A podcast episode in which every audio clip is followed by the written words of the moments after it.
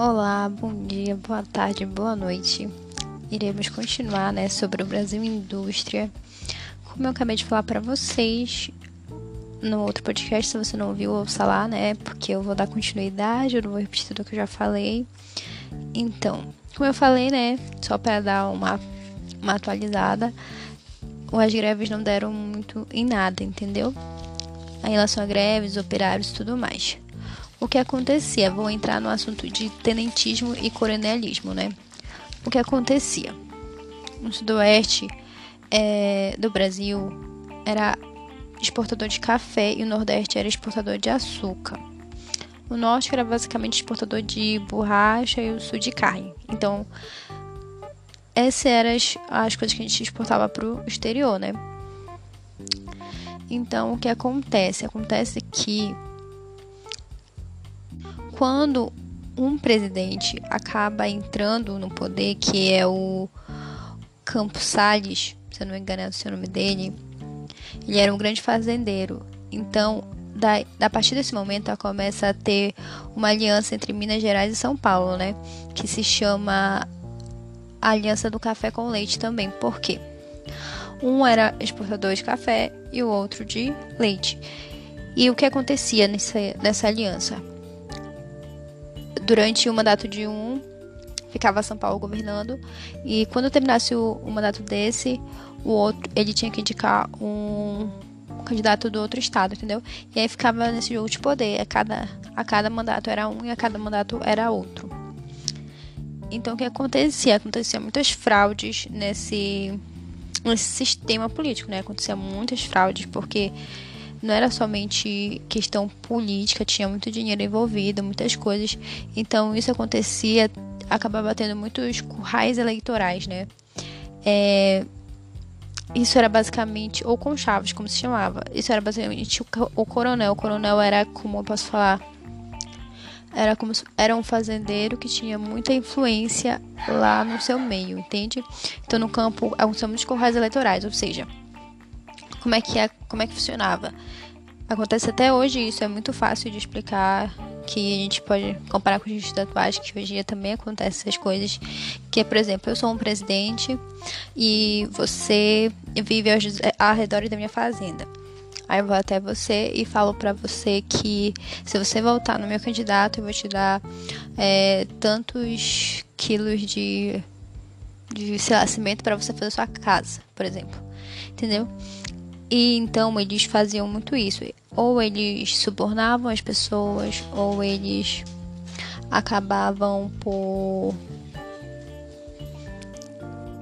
Ou por meio da violência, né? Por exemplo, se por um acaso tu não votasse no candidato que eu falei pra te votar, eu ia lá e te matava, né? Ou, sei lá, quebrava alguma coisa tua, sei lá, eu fazia uma coisa para ti. Então era muito por isso, entendeu? Ou por suborno, ou por meio do medo que eles acabavam fazendo esse tipo de coisa. Na cidade, era mais o voto de cabresto que predominava, né? Era assim que se chamava. Que basicamente era a mesma coisa que acontecia, só que não de forma tão exposta. Naquela época era muito fácil eu saber em quem tu votou, porque o voto era aberto, não era como é hoje, entendeu? Um voto fechado que ninguém sabe. Naquela época não, era algo aberto. Se eu votasse em tal candidato, você saberia porque não era escondido de ninguém. Então, lá na cidade aconteceu o voto de cabresto e a classe média rejeitava isso, né? Eles queriam mais participação na política. E essa aliança que acontecia entre São Paulo e Minas Gerais não era uma aliança totalmente consolidada, entendeu? Era uma aliança que, vez ou outra, acontecia alguns conflitos e como aconteceu é, com Nilo Peçanha, né, que ele assumiu a presidência em 1910 e ele, para completar o mandato dele, ele acabou votando Afonso Pena. O que acontece? Minas acaba rompendo o acordo porque era para São Paulo indicar um governador de Minas, né? Porque era assim que funcionava. Então, como ele acabou mandando São Paulo novamente, isso acabou fazendo com que Minas ficasse bem bravo, né? Então, o que aconteceu? eles indicaram Hermes da Fonseca, né? Que era o Marechal, Marechal Hermes da Fonseca. E quem, apoia, quem apoiava ele era o Rio Grande do Sul e Minas Gerais, né? Eles acabaram se juntando para tentar fazer com que eles conseguissem ganhar as eleições. Então, o que aconteceu? São Paulo também indicou o Rui Barbosa, né? E para a presidência. Só que isso acabou tendo muitos conflitos, foi bem difícil, foi bem desgastante. Então eles acabaram vendo que com o acordo era ruim, mas sem o acordo era pior. Então eles decidiram voltar novamente com o acordo. E também aquela época foi uma época de muitas mudanças, tinha muitas ideias acontecendo. E na arte isso era muito visto aqui no Brasil. As criações brasileiras eram muito inspiradas na Europa, né? Tudo antigamente era inspirado na Europa. A Europa era o centro de tudo. Lá a gente se baseava na moda, em tudo.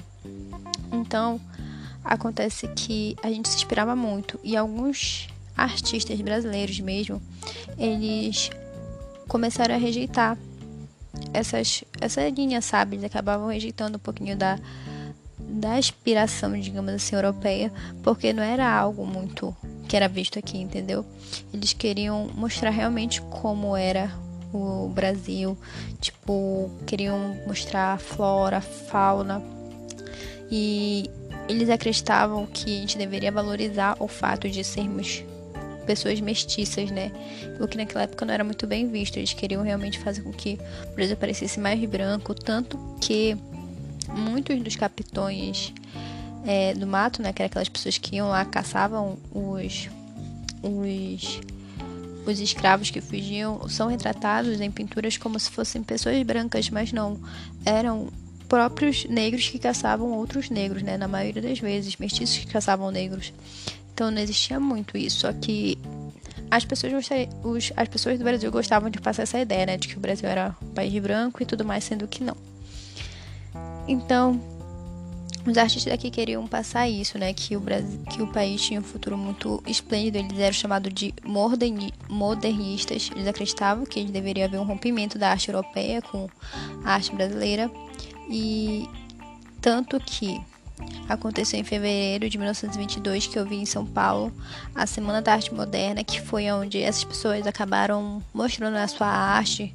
Tinha nomes como Társila do Amaral, que ela foi muito falada e tudo mais. Só que as pessoas daquela época tipo realmente meteram um pau nas artes dele, porque não, é, não eles não viam aquilo como arte, assim como um, umas coisas grotescas, horríveis. Então, quando tudo isso estava acontecendo, né, as pessoas viam como tinha muita corrupção no Brasil, como o Brasil estava. Então, acabou que a baixa oficialidade começou a ter muitas ideias, né?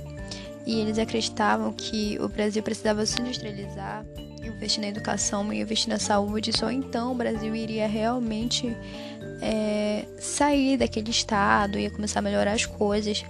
Então, na década de 1920, a baixa facilidade né, começou a se envolver em vários movimentos políticos, justamente para pedir isso, né, para pedir educação, é, exigiam né, isso. E um dos conflitos que culminou realmente foi o de o massacre de Copacabana, que fala que foram alguns oficiais, né? Eles foram eles acabaram indo no forte, se não me engano, de Copacabana e lá eles fizeram uma greve e tudo mais e tipo os oficiais ligados ao governo acabaram matando todo mundo e 18 e então alguns alguns que sobraram, né, não me lembro quando era 22, se eram 18, por exemplo, saíram para enfrentar realmente de peito aberto, sabe, aquele, aquele povo. Apenas dois sobreviveram o resto todo mundo morreu. Então isso marcou muito aquele tempo. Eu até até indico que vocês vão pesquisar mais, que é uma coisa bem interessante, bem legal. Então eles foram mandados para foram exilados, né? Eles foram exilados daqui e então acabou que isso acabou que deixou as coisas mais de boinha, porque eles não tiveram êxito naquilo que eles foram fazer. Então é basicamente isso. Eu acho que isso aqui vai ter uma terceira para dar continuidade.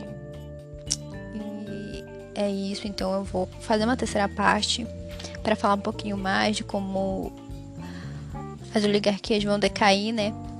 Então, basicamente por hoje isso é só. Muito obrigada por ter estado até aqui. Espero que tenha vocês tenham aprendido um pouquinho, tá? Eu não sou te explicar tão bem, tanto que eu tô aqui tentando explicar, mas eu espero que tenha ficado alguma coisa na cabeça de vocês. Se ficou pelo menos uma coisa, já fico muito agradecida. Então é isso. Até mais logo e boa sorte para vocês nos estudos de vocês, tá bom?